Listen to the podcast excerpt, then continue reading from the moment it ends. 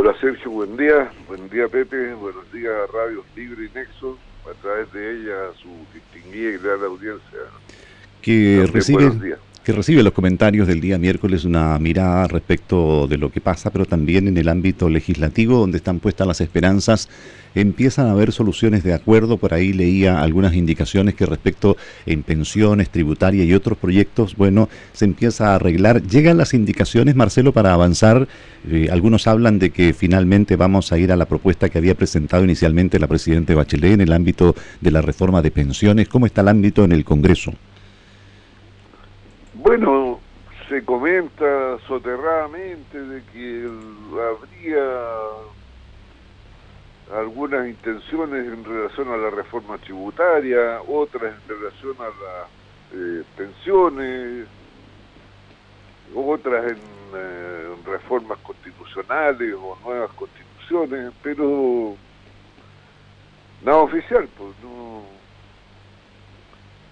es una cosa rara, me imagino que es lo normal, porque el desconcierto que ha provocado la reacción de los chilenos a la desigualdad y el abuso ha sido de tal magnitud que ha dejado a todo el mundo, como dicen en Francia, epaté, o sea, como sorprendido, o desconcertado, no sé. Pero en este caso, por ejemplo... No, pero ahí, bueno, algo habrá, pues, algún día, no sé. Pero el hecho de que representante, en este caso de, su partido, senador Letelier, también el senador Quintana, que es el presidente del Senado, ya hablen del giro a las propuestas, quiere decir que son solo ideas y, eso todavía no llega formalmente para analizarlo. No, no, no, no hay nada formal. No, además, mire, yo, eh, ¿cómo se dice esto de cacarear antes de poner el huevo? Yo ya no, no, no, tengo una trayectoria demasiado larga como para irme con el humo. Así que hay que esperar nomás. No sé, ustedes también deberían hacer lo mismo, no crear falsas expectativas de cosas que no están formalizadas. Más que nosotros, junto con saludarte, Marcelo, el ambiente. Hola, más que nosotros que no creamos expectativas, simplemente comentamos humildemente la realidad. Son los políticos los que están hoy día llamados, interpelados a tomar acuerdos y hacer cosas. Yo comparto contigo que el huevo eh, hay que tenerlo en la mano, el cacareo puede ser durante mucho tiempo, pero por otro lado, y, y eso es lo que te pregunto, ha habido un cambio de ambiente porque la verdad, la verdad que ante una crisis tan grande como tú la, la mencionas, lo que uno tiene que buscar son señales, son eh, signos. Este es como la sintomatología del enfermo, está mejorando, bajó un poco la fiebre. Pues, ¿Hay algo de eso? No, nada. Pues. nada. A ver, para ser concreto y preciso. El día lunes asistí a la subcomisión mixta número 3 de presupuesto donde se ve el Ministerio de Salud. Y el per cápita del mismo es 6.200 pesos. el presupuesto de los servicios de salud, de nuevo, nos sincera que el presupuesto ejecutado es muy superior al que eh, se presenta a comienzos del año, entonces la comparación es el teóricamente presentado a comienzos del año contra el que se presenta ahora y el crecimiento es 3% en resumen. ¿ah? Pero si uno lo compara con el ejecutado contra el presentado es 0,5% el, real. Y mm. cuando no hay en el presupuesto un reflejo claro de lo que está demandando la ciudadanía, que es mejor salud, que donde primero se nota en el consultorio, bueno, eso dice todo. Pues. Yo, ¿Por qué voy a andar yo sembrando esperanzas que no corresponden? Si, no veo nada al frente. Pero eso ha sido siempre así, ¿no? Pero es que, ¿qué tiene que ver? Siempre ha sido así, pero nunca ha sido así. Porque nunca los chilenos han reaccionado como reaccionaron. No, te digo del tema presupuestario, ah, que copia y pegue, copia y pegue. por eso entonces quiere decir que no han entendido nada. Pero todos no han entendido nada. Pues. Bueno, llevamos harto tiempo en esto. Algo porque y en este caso lo que corresponde sería el, rechazo y la solicitud de que efectivamente llegue una nueva propuesta de presupuesto con la distribución acorde. Pues. Pero eso lo tiene que hacer el, Ejecutivo. El presupuesto que presentó el señor que estaba antes era un presupuesto desfinanciado, tenía supuestos de ingresos que no se corresponden con la realidad, y no lo digo yo. Se lo objetó la Contraloría General de la República y el Consejo eh, Fiscal Autónomo que le dijeron que no podía computar como ingresos los supuestos ingresos provenientes de una reforma tributaria que nos había aprobado. Y aparte de ese eh, ítem de eh, sobreestimación de los ingresos, proponía para el próximo año un crecimiento del 3, 3,5% en circunstancias que no vamos a llegar al 2,5%. Entonces, está desfinanciado. Era un presupuesto trucho, mal hecho.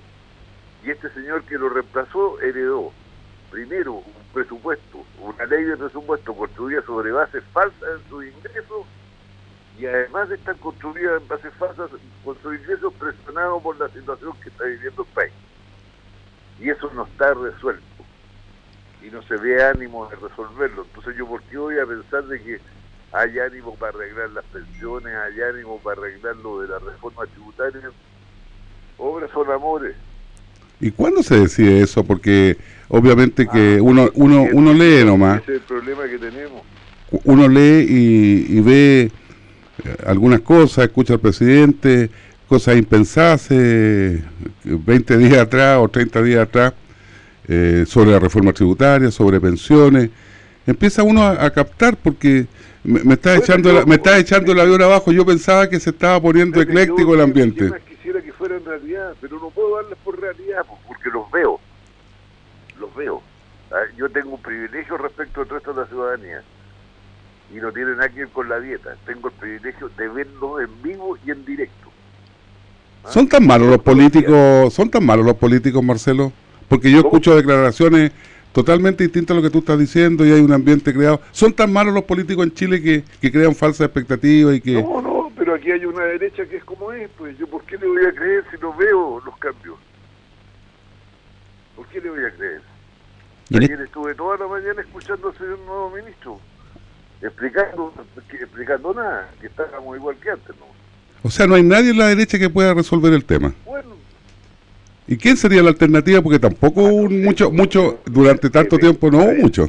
Pepe, digo yo. Ya hemos conversado antes, cuando esto partió, yo les dije a los colegas de derecha de que aquí no había que andar buscando al culpable, porque el culpable estaba identificado, son un hombre y una mujer.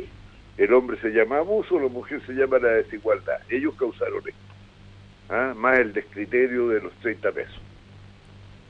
Ellos causaron esto esto de que busquemos 30 años para atrás, por favor, a mí no me vengan con pescados podridos.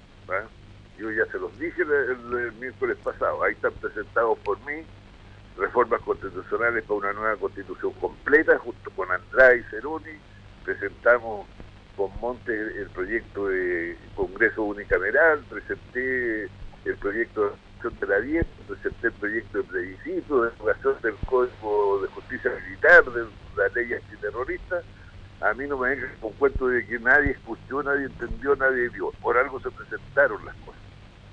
Que no hubo voluntad de parte de, la mayoría de avanzar, bueno, ese es mi pecado, no haber logrado la voluntad de la mayoría. Pero ah, este cuento de que nadie nadie cachó, Nadie con poder, pues, Marcelo.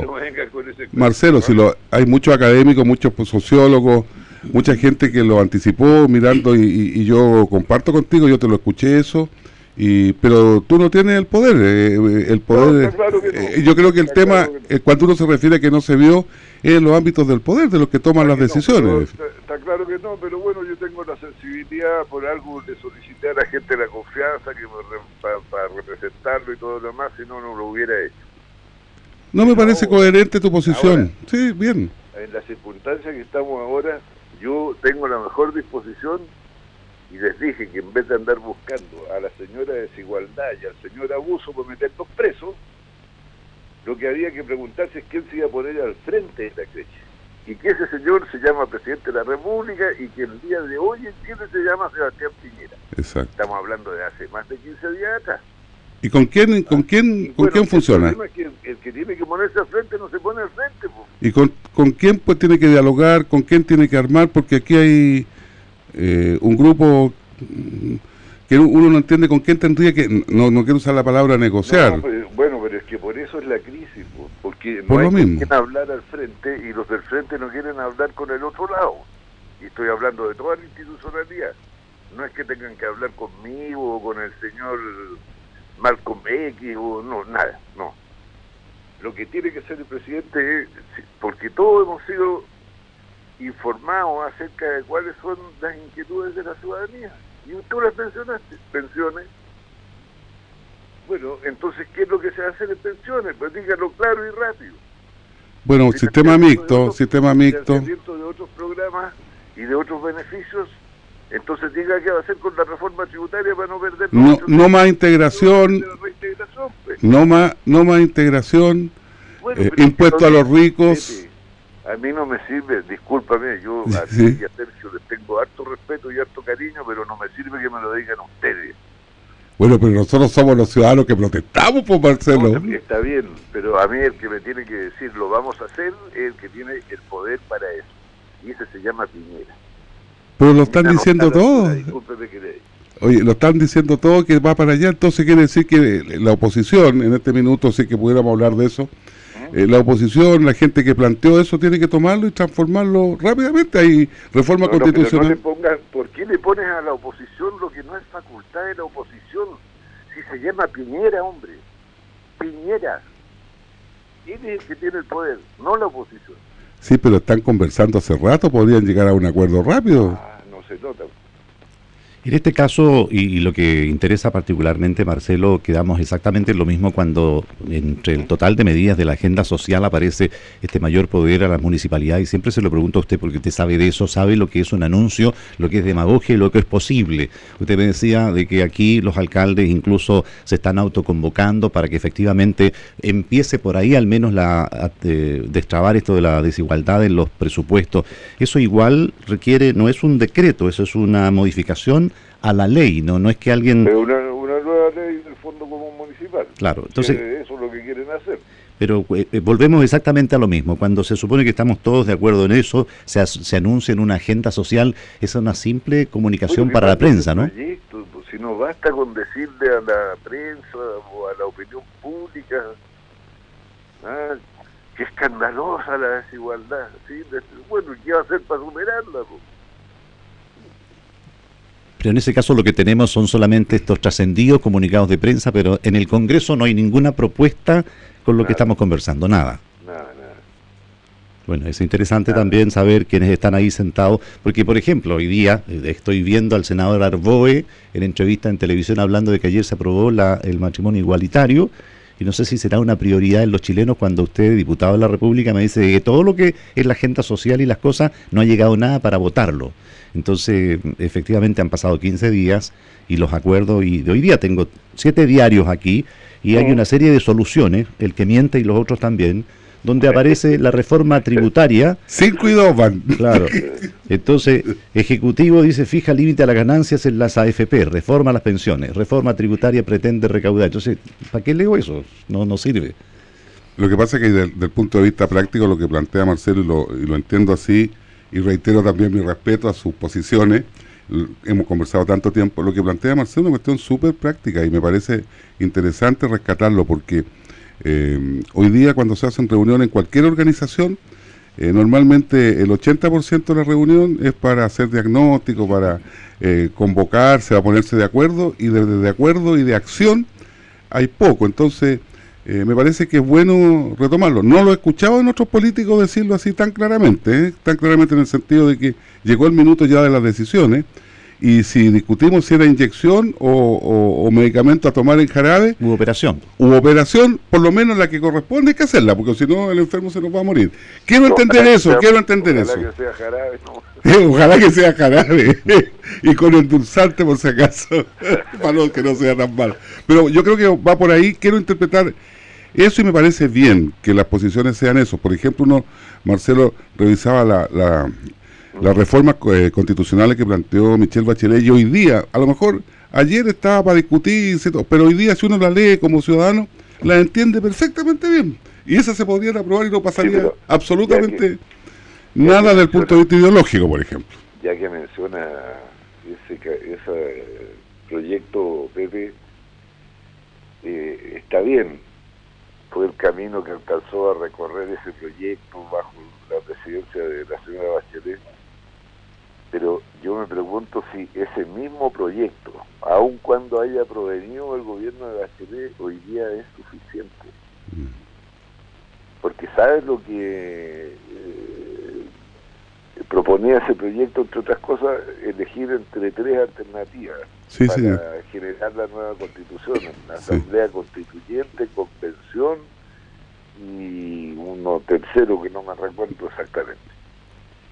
Eh, y yo me pregunto si hoy día, por ejemplo, el, Congreso dijera ya eh, convención, o sea, una mezcla de, Congreso y constituyente, con parlamentarios en funciones, va a ser suficiente.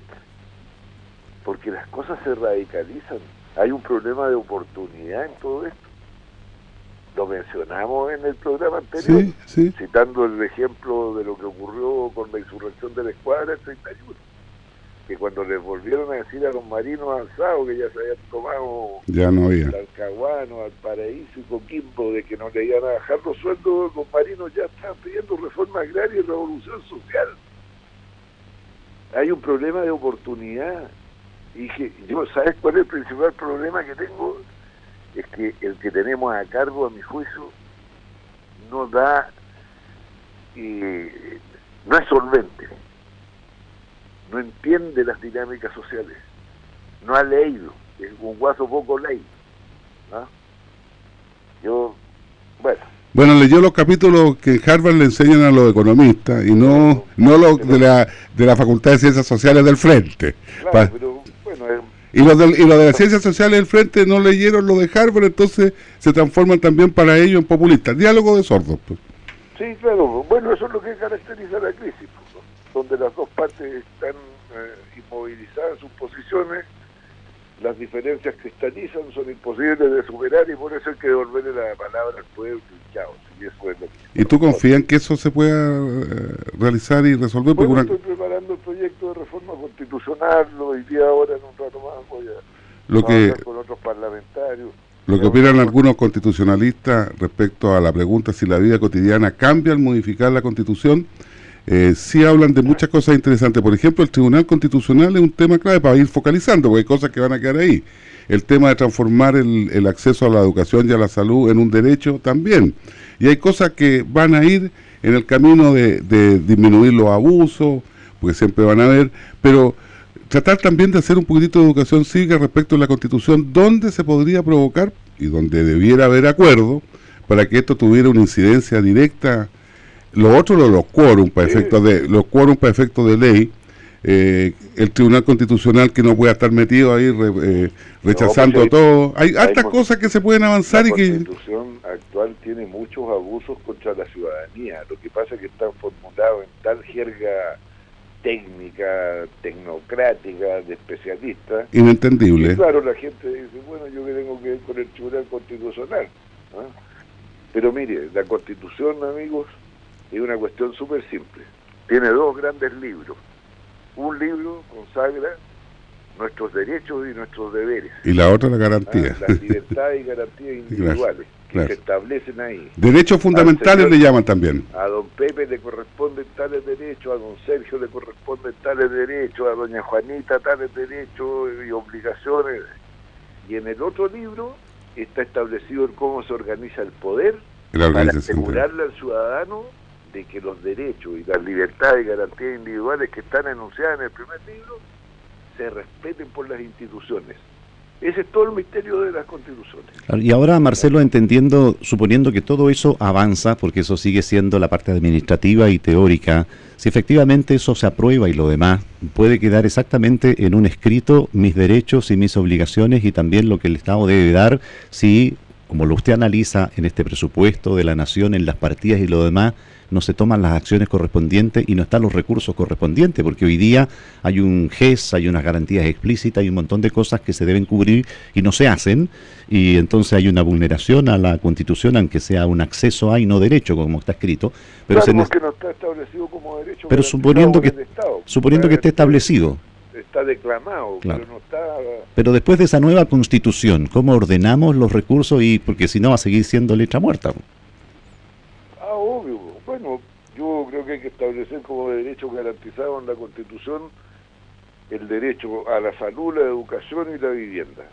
Y si el Estado no los cumple, bueno, la gente puede reclamar contra el Estado en los tribunales de justicia interno y en los tribunales internacionales. Lo otro, que se, lo otro que se plantea a propósito de lo mismo y que no lo dice explícitamente la, la Constitución, el tema del rol del Estado a propósito de la organización del poder, del punto de vista de cautelar, que no es solo el rol subsidiario, sino que un rol protector y, y, garantista de en efectivo de, de, muchos de los derechos. Entonces, eh, es bien interesante eso cuando, cuando se plantea, por ejemplo, el tema de que se puede estar en la salud privada y en la salud pública. Y hay una serie de otras cosas que deja opciones. Entonces, entonces se abre un capítulo también eh, donde se permiten algunos de los abusos que, hemos visto. Pues. El que sean derechos garantizados por el Estado no significa que no haya actividad privada Así es. No es eso, o sea, no se trata que la educación toda va a ser del Estado, siempre va a ser de provisión mixta pero la obligación de garantizarle a todos los niños el acceso a la educación y de calidad es del Estado. Exactamente. Y eso no es posible avanzar en, eso, en esos temas que nos, pusimos de acuerdo aquí entre, entre los tres que estamos conversando rápidamente. No tenemos grandes conflictos de eso. Hicimos una pequeña, un pequeño cabildo. Por, ¿Ah? favor, vayan a convencer a la ministra Cubillo de esto. ¿Cuál es el temor de la ministra Cubillo? Nada, que ella es, ella es la de la fe en, eh, doctrina, en la custodia de la doctrina de la fe en materia de educación desde el punto de vista de la derecha, de que considera que es un negocio y punto. Pues. Segundo, segundo apellido o bautizado por el, eh, por el cardenal Medina sería entonces custodio de la fe. bueno, yo le dije algo más suave porque no ya, yo dije bautizada nomás, no, he dicho nada más. No, no, no, pero en la acusación constitucional ah, yo dije que algunos la querían convertir en la nueva Juana de Arco de la derecha. Ahora, Marcelo, en todos estos movimientos ciudadanos que llaman a conversar, a, cabildos, a asambleas para tratar de tener, ya un ejercicio anterior se había hecho que no tuvo mucha convocatoria, hoy día se reúnen también como para conversar, tratar de tener, pero si vamos a llegar a, a lo mismo, ¿eso va en línea con el proyecto que usted presenta o con los otros que se habían presentado respecto de una solución en una nueva institución o de qué va a pasar con lo que lo, que escriban y lo que resuelvan estas asambleas, estos cabildos ciudadanos que se dan, ¿va a ser simplemente un ejercicio? Bueno, son eh, organismos que se han ido constituyendo espontáneamente y después poco a poco se han ido organizando en torno a algo que no sé si se llama mesa de unidad social.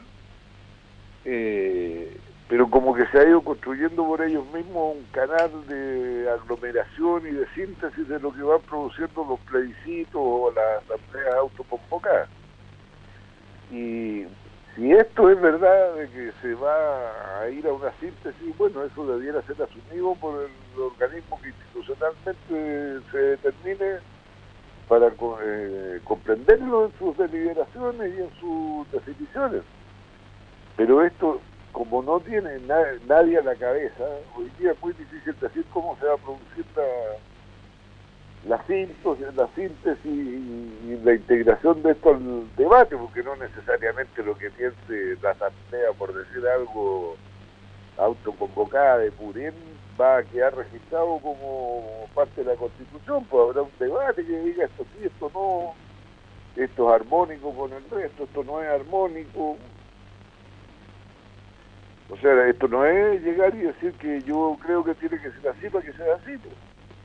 Pero en este caso seguramente...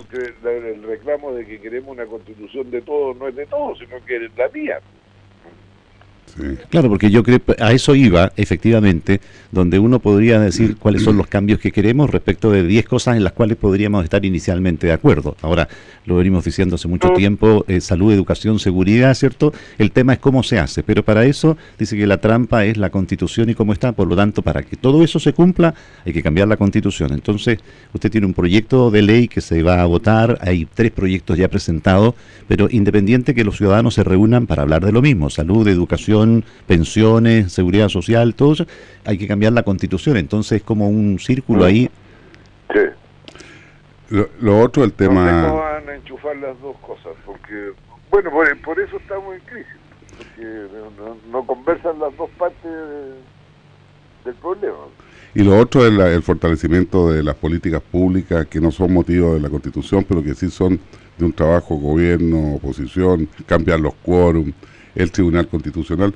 En políticas públicas se puede avanzar muchísimo si es que existen algunos acuerdos y si es que se modifica la Constitución en los quórum, por ejemplo, para algunas leyes constitucionales. O sea, hay, hay bastante materia eh, que ir revisando, Marcelo, pero yo creo que también debemos, y, qué bueno que lo hiciéramos hoy día, eh, y lo resumiste muy bien, eh, derechos fundamentales, garantía y organización del poder, o sea, la organización básica del poder. Y lo otro son las leyes y las políticas públicas que complementan esta visión eh, de alguna manera clásica como una declaración de principio que permite el resto construir y ponerse de acuerdo. Ojalá que lo podamos hacer tan abiertos todos a hacerlo. Vamos a ver si por Asamblea Constituyente que tiene mal nombre, porque para la gente el lenguaje crea realidades y, Asamblea Constituyente es abuso en Venezuela. Pues eso casi... No, pero no es eso, si yo lo entiendo, pero pero para muchos... No, para muchos la Asamblea Constituyente ya ven a Robespierre, a Antonio, Amaral, echándose discursos en sentido y después... Esa es la imagen de la Asamblea Habrá que poner otro nombre. Entonces. Pero en la calle lo que les gusta a Maduro, Asamblea Constituyente. Lo que no les gusta a Maduro, demora la Asamblea Constituyente. En eso resumimos todo porque no estamos eh, cultivados, por decir así. Bueno, ha habido asambleas constituyentes en muchos países que redefinieron sus normas de convivencia. Colombia, por ejemplo, es un buen ejemplo. ¿eh? Y sin disparar un tiro ni un muerto. Pues. Colombia es un buen ejemplo con tanta crisis que ha tenido. Sí, con, la crisis que tuvo. ¿Mm? Noruega también. También, sí. Perfecto, diputado. Muchas gracias. Siempre interesante conversación de los miércoles. Gracias a ustedes, porque tengan buen día. Igual que te vaya muy bien.